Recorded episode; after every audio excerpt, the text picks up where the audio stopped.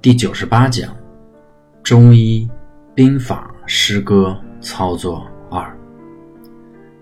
一种思维模式的改变是很困难的，因为一种思维模式的存在，往往连自己都不察觉。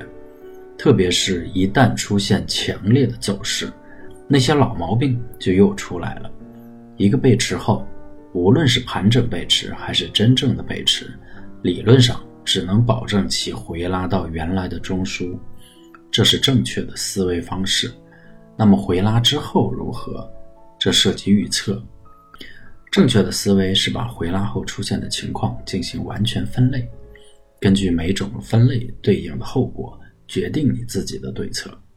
这是严格的理论思维，和周一有没有消息、是否有利好毫无关系。这就如同打仗，你不能假设明天某某山头还在自己手里，然后根据这个假设去安排兵力。山头是否在自己手里？那是当下的，当然你可以去反复争夺一下这个山头，但你不可以假设这个山头在未来的某一个时刻百分之百就在自己手里。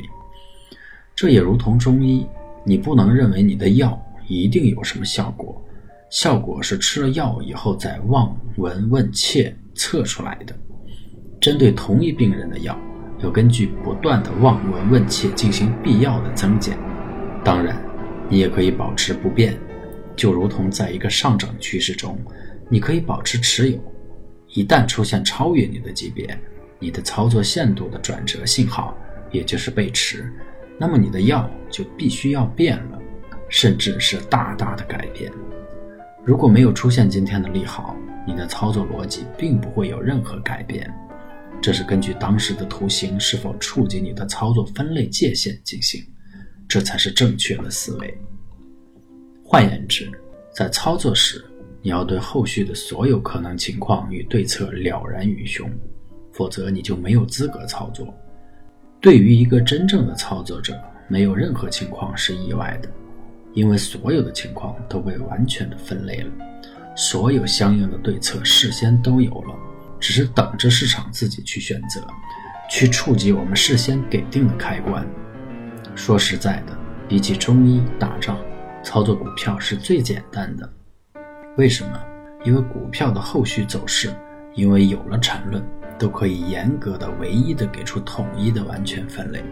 而中医打仗要面对的可能情况就更复杂了，特别是打仗，完全的分类只能是一种假设了。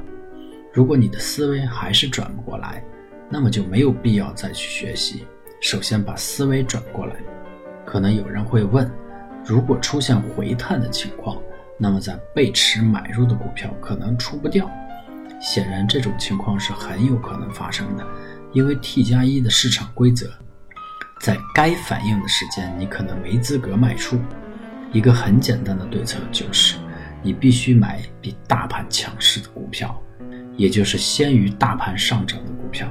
这样，一旦大盘回转，这类股票的走势都会比大盘强，这样自然有足够的时间和空间让你选择。